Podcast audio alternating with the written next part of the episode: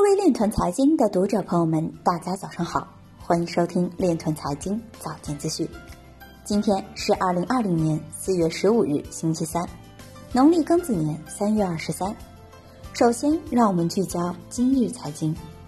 冠状病毒爆发期间，俄罗斯加密货币交易量增长超百分之五。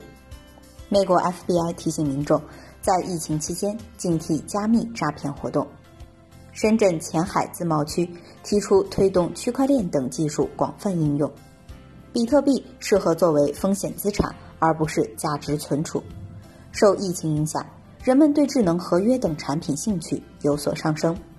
苹果应用商店三月十二日后，加密货币应用整体排名有提升。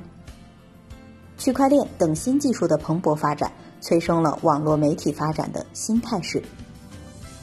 八部门联合发文，关注供应链创新试点企业复工复产，加快区块链等在供应链领域集成应用。比特币安全专家表示，矿工盈利能力并不仅仅取决于规模经济。黄奇帆表示，以区块链等为核心的数字经济正在改变生活。今日财经就到这里，下面我们来聊一聊关于区块链的那些事儿。四月十四日。武汉工程大学周诗怡在《经济参考报》刊文，推动区块链技术与实体经济融合。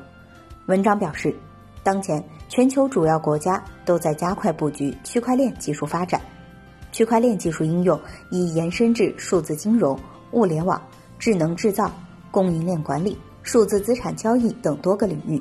区块链可以创新商业模式，协调产业融合，推动绿色发展，打造开放业态。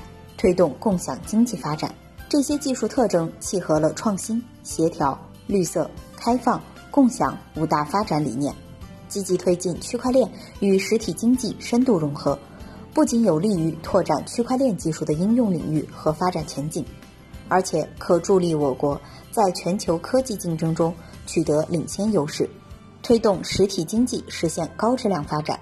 完善区块链技术推动高质量发展的政策建议包括。首先，加强顶层设计和统筹，超前布局区块链技术；第二，严格监管区块链技术，以防被非法使用；第三，推动区块链与实体经济协同发展。